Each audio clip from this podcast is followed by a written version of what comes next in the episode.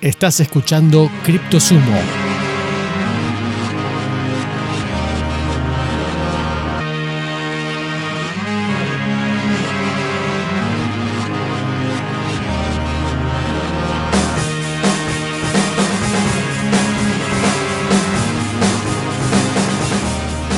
Bienvenidos nuevamente a CryptoSumo. Este es el, canal, eh, el programa de podcast un espacio elegido, obviamente, para acompañarlos a todos aquellos que desean eh, ingresar al mundo de las criptomonedas. Desde el otro lado del océano se encuentra mi amigo Fred. Hola, hola, ¿qué tal?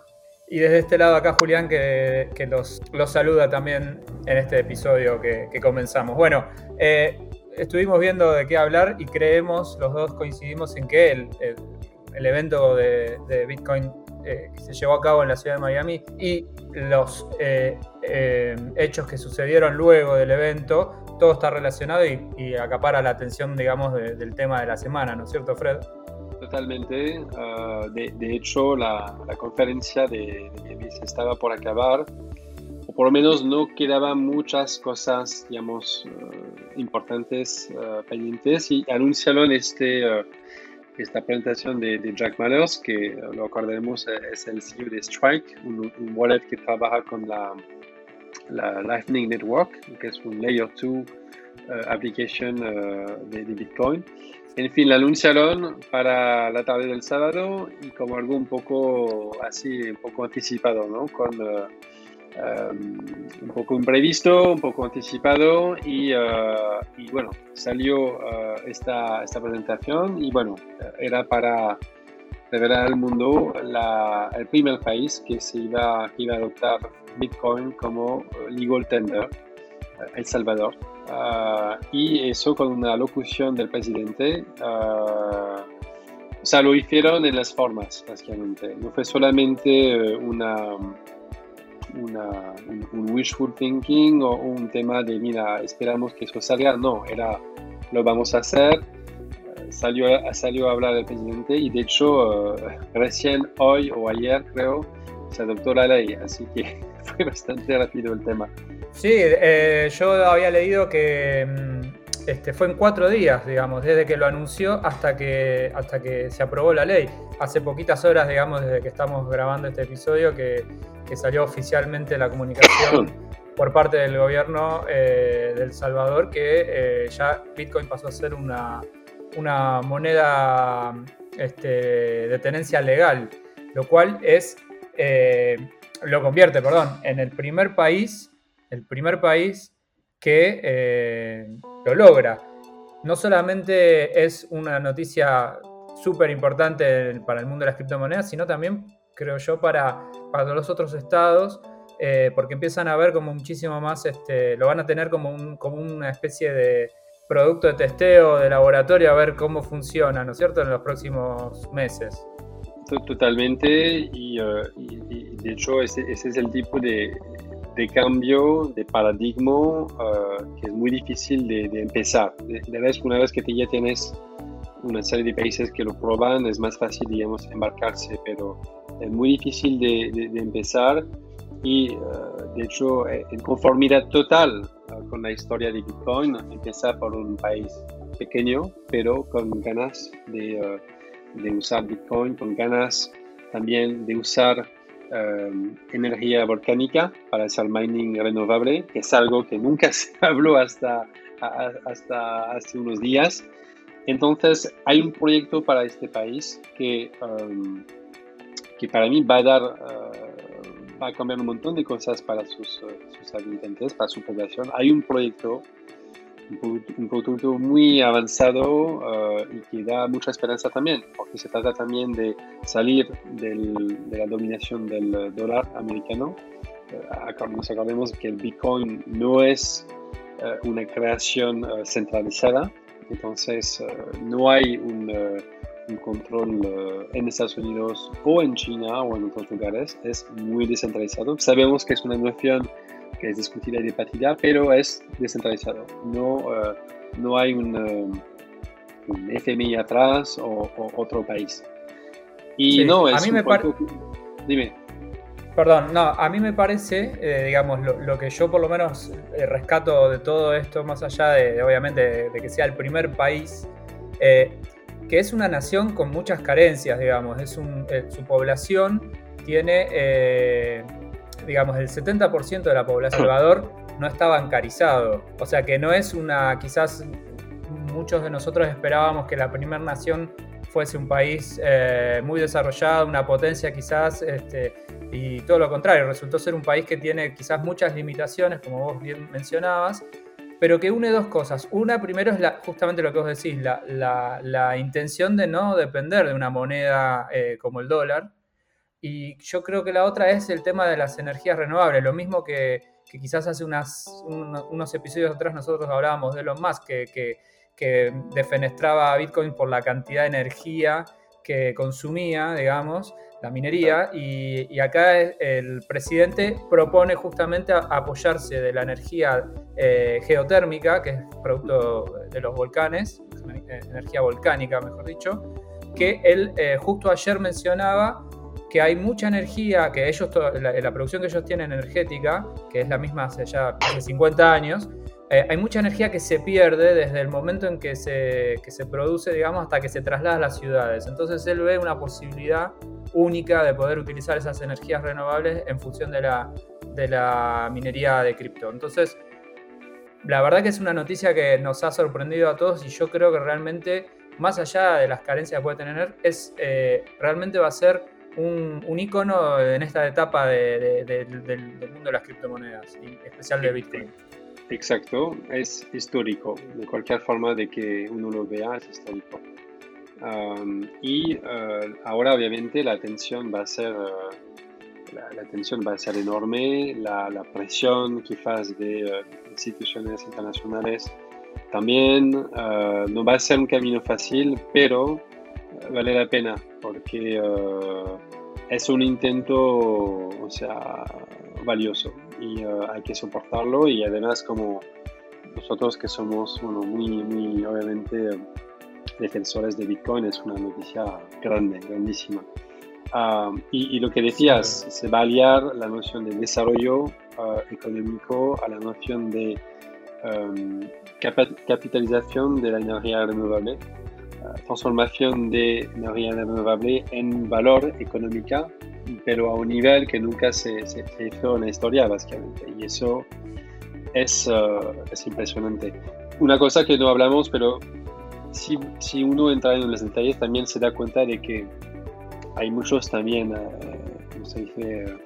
Uh, salvadoreños, o no sé cómo se dice exactamente, pero que viven también afuera del país y hay toda parte, una parte, gran parte de la economía de El Salvador que eh, proviene de estos intercambios monetarios o estos flujos económicos que van de eh, la diáspora eh, y que intenta volver al país, ¿no? O sea, gente que va a trabajar en Estados Unidos o en otros países del continente para mandar después dinero, transferir dinero a, a, su familia en, El Salvador. Y ahí el Bitcoin o la, también el, el, usando también la, el Lightning Network es imbatible porque hablamos de um, fees muy reducidas, hablamos de instantaneidad, hablamos de, seguridad y hablamos de,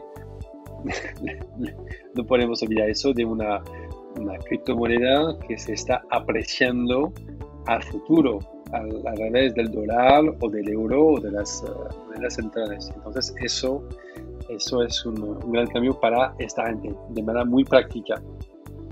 Es verdad. Y hablando, digamos, de, lo que son economías quizás este, eh, con ciertas limitaciones o subdesarrolladas, eh, hubo otro personaje muy importante en este evento de Bitcoin eh, que, también hizo un paralelismo tras un paralelo con la llegada de Bitcoin para, para ayudar a lo que son las economías más, este, más limitadas. Ese es Jack Dorsey, el CEO de Twitter.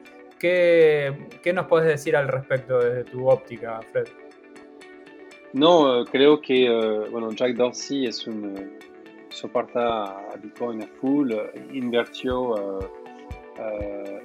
prometió invertir en el fondo de energía de creación de producción de, de Bitcoin usando la energía renovable, invirtió también en fondos para promover el desarrollo económico usando Bitcoin. Es alguien que realmente está interesado, motivado por eso. Ve, obviamente, como cualquier empresario, el potencial económico de levantar una, una, una oposición, digamos, pobre o subdesarrollada. Pero para mí no hay que ser cínico, uh, no es, uh, uh, o sea, las dos cosas pueden ir al lado. O sea, puede, él puede tener sinceramente ganas de contribuir al desarrollo del mundo. O sea, ya es CEO de dos empresas mayores a nivel mundial. creo que al nivel dinero no le falta nada. creo que ahora está justamente, porque no le falta nada, intentando cambiar cosas, mover las fichas a nivel internacional y creo que ya reconoce el Bitcoin como este, este factor de cambio decisivo uh, para justamente lo, los países uh, no tan desarrollados.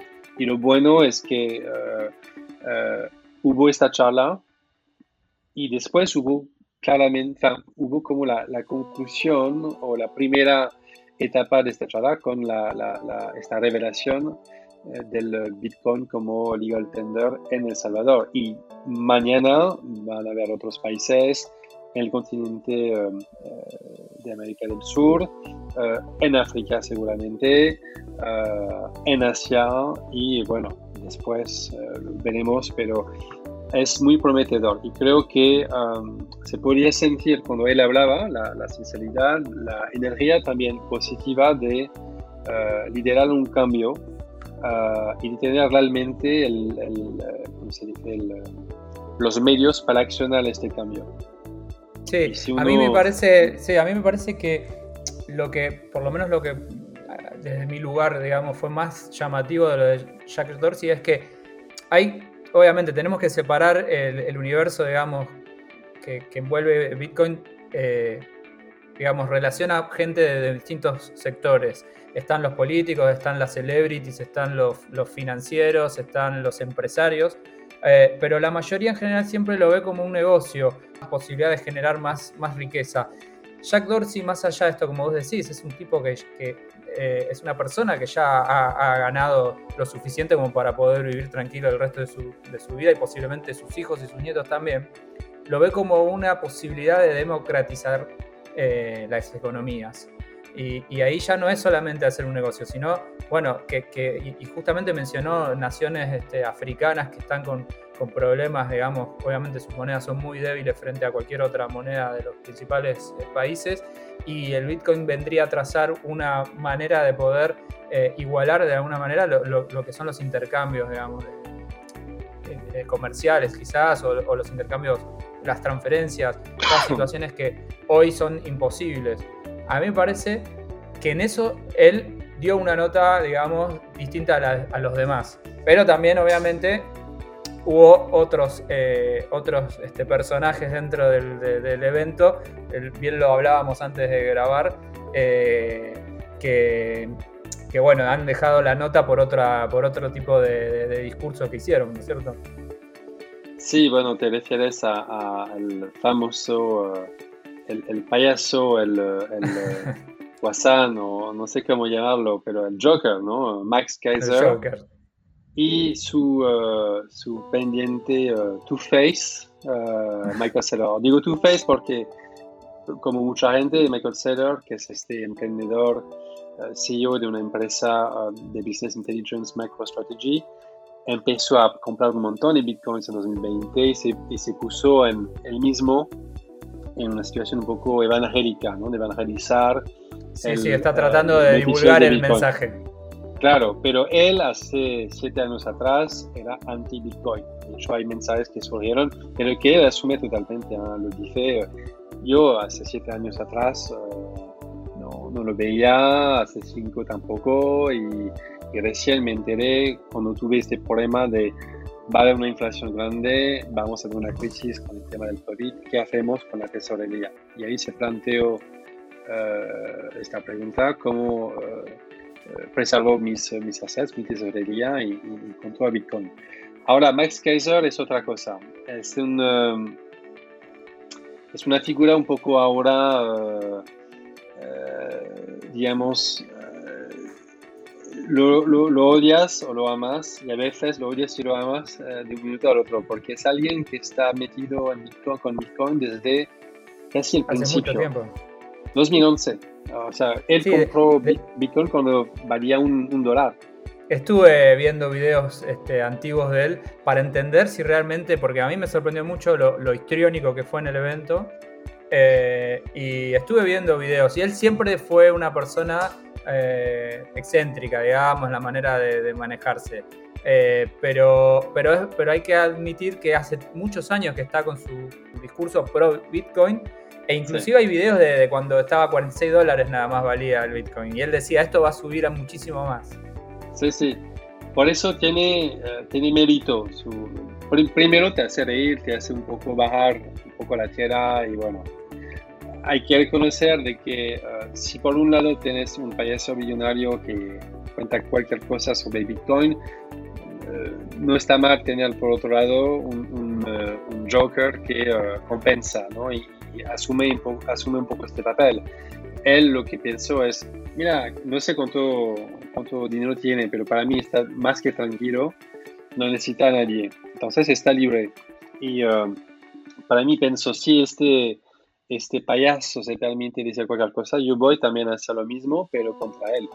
Y bueno, salió un poco a, a, a criticar él, no vamos a repetir en el podcast lo que, lo que se dijo, pero bueno, son cosas de, de, de, un bajo nivel educativo, de un bajo nivel, digamos, etcétera, pero de un alto nivel de comedia y de, de delirio. O sea, creo que también es eso, hay que tener estos crazies, estos locos que están ahí soportando la, el proyecto desde el principio y son necesarios. O sea, y no pueden ser la gente normal tampoco. No, digamos que de alguna manera desestimó a, a, Elon Musk eh, y de alguna manera lo que nos trató de decir es, bueno, olvídense de él, digamos, no importa lo que diga él, estamos aquí, estamos en el evento y todos nosotros apoyamos Bitcoin. Claro, y además hace bien en estos tiempos donde todo el mundo hace una tontería y después pide disculpas, ver a alguien que asume lo que dice, lo que hace, porque otra vez no tiene, o sea, está totalmente libre a nivel económico, entonces no, no tiene que pedir disculpas a nadie. No tiene jefe, hace su podcast con su mujer, el, el uh, Max Kaiser uh, podcast, no sé qué. Uh, entonces, el tipo está, está tranquilo y está bien tener este tipo de personaje que es auténticamente dedicado a, a, eso. Después, quizás no es él que va a convencer al, al, uh, al jefe del CMI o, a, un, digamos, un, dirigente del, del, G7, ¿no? Pero bueno, no le pedimos tampoco eso. Ya hizo su trabajo de cierta forma y a partir de ahora está disfrutando la, la evolución del proyecto. Sí, y la, hablabas de, convencer a, quizás a, instituciones de estados organismos internacionales, eh, pero un, digamos, por lo menos un político que, que, también dio su discurso, su testimonio y apoyando eh, eh, decididamente al Bitcoin fue el, alcalde de Miami, que también ah, dio un discurso muy, muy interesante. A mí me pareció muy interesante porque cuando a un político, que son los que administran los fondos, digamos, administran, administran la economía de sus habitantes, es el que eh, dice esto es el futuro, lo que llega ahora va a ser algo descentralizado, bueno, es, mucho más este, es mucho más llamativo. Y eso fue lo que dijo, ¿no? O sea, dijo, e, este es el futuro. Es lo que dijo, lo repite, eh, no para de hacer cafés con emprendedores de la industria eh, de cripto, uh, criptomonedas, blockchain y demás. Es totalmente hizo muchísimo para su ciudad. Desde un año atrás sintió la oportunidad, obviamente, con el tema del lockdown, el tema de puedo trabajar de donde quiero, entonces, ¿por qué tengo que quedarme aquí si puedo estar en Miami quizás? ¿Por, por qué estoy en Pittsburgh? cuando puedo estar en Miami o por qué estoy en, en, París cuando podía estar en Miami. y se nota también que al nivel del, de, los distritos de la, del conurbano de Miami están todos alineados, porque hubo también otros, uh, otros dirigentes, otros commissioners que intervinieron durante la, la, la conferencia y uh, se nota que cantan de la misma página, o sea, el discurso es nosotros estamos detrás de vosotros, uh, os soportamos, estamos aquí para vosotros y uh, bienvenidos todos a Miami. claro, es un momento de es un momento de, sentar posturas, digamos, y, apostar hacia lo que viene, porque saben que si se, empieza eh, a volver algo eh, este, adoptada por otros estados, el, estado que, comience a fomentar el, desarrollo de, tecnología basada en criptominería eh, y en Bitcoin en particular, va a ser un estado que va a recibir muchísimas inversiones, va a haber muchísimas empresas que van a querer eh, desarrollar su actividad dentro de ese estado. Entonces, no es un dato menor, ¿no? O sea, que, Miami diga aquí estamos y esto es lo que sigue. No es un dato menor. Eh, de hecho, durante la conferencia hubo la, una congresswoman de Wyoming que estuvo aquí, eh, que hubo varias figuras del establishment americano como Ron Paul, que es un, senador también, hablando de que la gente debería tener la posibilidad de elegir entre el, dólar o el Bitcoin. O sea, alguien después de hacer eso es muy fuerte y muy bueno para Bitcoin, obviamente. Uh, y te diría que hasta la administración actual de Estados Unidos, porque nombraron a, Gary Gessler uh, como patrón de la SEC y Gary Gessler uh, dio cursos en el MIT sobre el valor de bitcoins, las blockchains, las criptomonedas, es alguien que sabe lo que hay atrás. Y de hecho, eh, leí una noticia hoy diciendo que eh, la SEC están intentando proteger un poco la parte innovadora de eso.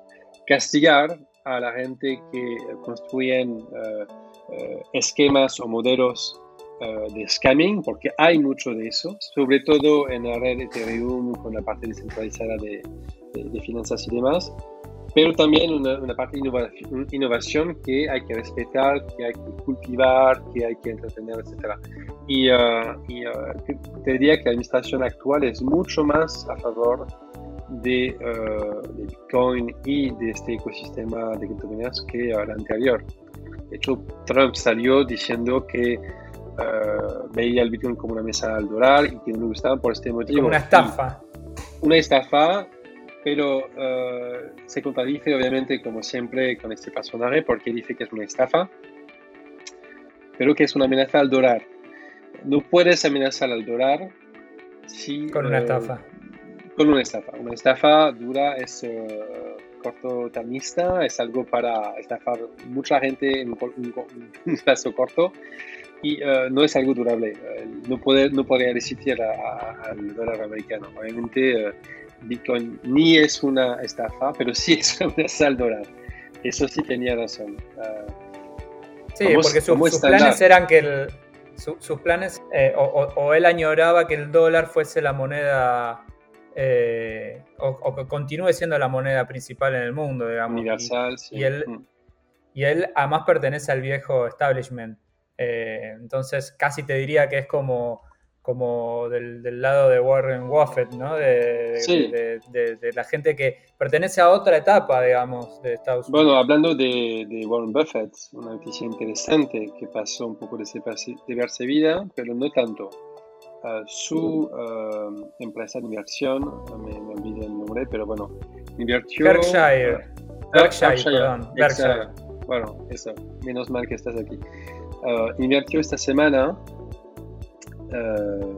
creo que son más de 100 millones de dólares en Newbank, esta nueva, este nuevo banco brasileño, si no me equivoco, que va a vender, entre otras cosas, eh, criptomonedas, uh, dar un servicio de, de, de, um, de, de compra de criptos, etcétera, custodia también, etcétera, etcétera. Así que, como, como dice el proverbio, uh, no escucha lo que dicen, mira lo que hacen. Obviamente él está en una posición donde quizás no puede del todo decir lo que, piensa, pero bueno, va a hacer cosas igual. Así que, como siempre, hay que ser muy vigilantes a la hora de leer las noticias en el, en el periódico. Sin duda. Bueno, creo que hicimos un repaso bastante este, detallado de, los eventos que sucedieron en esta, en esta semana con, respecto al, justamente al, al, evento Bitcoin en Miami y todas las consecuencias. La verdad que no nos podemos quejar, tenemos desde discursos de un expresidente hasta un presidente actual que legalizó la, la, criptomoneda Bitcoin como, como digamos, como en el primer país del mundo en hacerlo. Eh, eh, personajes que, que defenestran a, Bitcoin como personajes que enaltecen. Creo que es, si no me equivoco, es el, es el episodio por lo menos con más este, detalles de informativo que hemos tenido. ¿eh? Sí, y, creo que como evento, uh, para mí fue un, un evento que, quedará como uh, uno de los más importantes de esta serie que, que organiza Bitcoin Magazine, por ellos que lo hacen. Obviamente había un efecto también uh, post-lockdown, o sea, primer evento, porque no hubo el año pasado, entonces ahí había un poco de anticipación y creo que no decepción, será más difícil año que viene volver con, con etcétera. Pero cada vez más va a haber más innovación, más adopción, etc. Y lo que a mí me gusta mucho es que no se habla del precio, porque el precio da igual. De hecho, leí una cosa, no es que el Bitcoin baja, es el dólar o el euro que sube. No pasa nada, un Bitcoin es un Bitcoin. Mañana ese es el estándar y si tú tienes un Bitcoin, unos satoshis eh, contigo, no vale para su valor. No pueden, porque eh, hay, hay un volumen limitado, como ya sabemos. Y eso también es, muy bueno. En lugar de, hizo también que la conversación suba un poco de nivel y um, se despegue un poco de mira bajo de X de tanto. Las variaciones van a existir, la volatilidad va a seguir existiendo, pero no hay que perder de vista uh, los proyectos que están uh, que se están poniendo en marcha, los cambios drásticos que están pasando a nivel adopción del Bitcoin a nivel internacional. Eso se refleja en el, en el precio de manera, de otra y de manera positiva, eso seguro. Pero bueno, es un, eso te da ganas de estar en este ecosistema uh, para el largo plazo y, trabajar en ello, ¿no? O sea, de contribuir. Sin duda. Bueno, para aquellos que quieran eh, iniciarse en este ecosistema, que necesitan información, que necesitan que alguien los, los pueda acompañar en el proceso, aquí estamos. Nosotros en cryptosumo.com estamos eh, disponibles para que nos puedan contactar. Eh, vamos a, siempre estar eh, más que encantados de poder ayudarlos. Y bueno, y si no, los recibimos en el próximo episodio de CryptoSumo en la semana que viene. Eso, y yo solamente una, una última cosa antes de despedirnos. Um, un, un, libro que recomiendo uh, que es uh, Programming Bitcoin de Jimmy Song. Uh, Jimmy Song es un, uno, de, uno de los desarrolladores que trabaja en Bitcoin Core, uh, entonces que contribuye a la evolución de la red Bitcoin. Uh, y, uh, y, su libro es excelente. Es más técnico es más dirigido a gente que quiere realmente aprender a programar sobre Bitcoin, pero lo, lo, recomiendo si, no, si uno no está del aspecto técnico. Y para el resto, nosotros estamos aquí para consultoría y training. Perfecto, dejamos en las notas del programa eh, el, libro para que lo puedan, este, lo puedan consultar también. Bueno, Fred, te, saludo entonces, nos vemos en la próxima en nuestro nuevo mundo de las criptomonedas. Saludos, Juli, gracias, hasta luego. Hasta luego.